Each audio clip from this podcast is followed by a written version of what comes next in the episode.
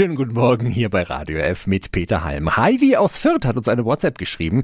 Ihre Familie hat sich einen Hund angeschafft und ist sich jetzt unsicher, wie das mit dem Urlaub ist. Der Hund muss natürlich mit, nur geht das so leicht.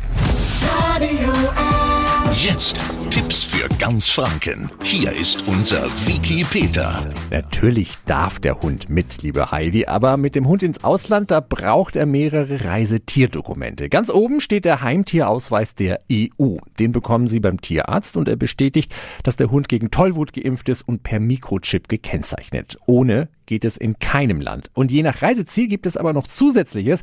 Wenn Sie zum Beispiel nach Großbritannien, Irland, Malta, Finnland oder Norwegen wollen, dann müssen Sie Ihren Hund außerdem gegen Bandwürmer behandeln lassen. In der Regel ein bis fünf Tage vor der Einreise.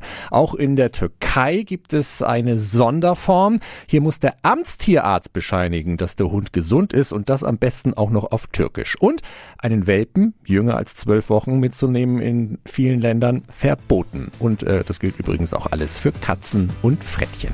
Tipps für ganz Franken von unserem Wiki Peter. Wiki Peter. Täglich neu in Guten Morgen Franken um 10 nach 9. Radio.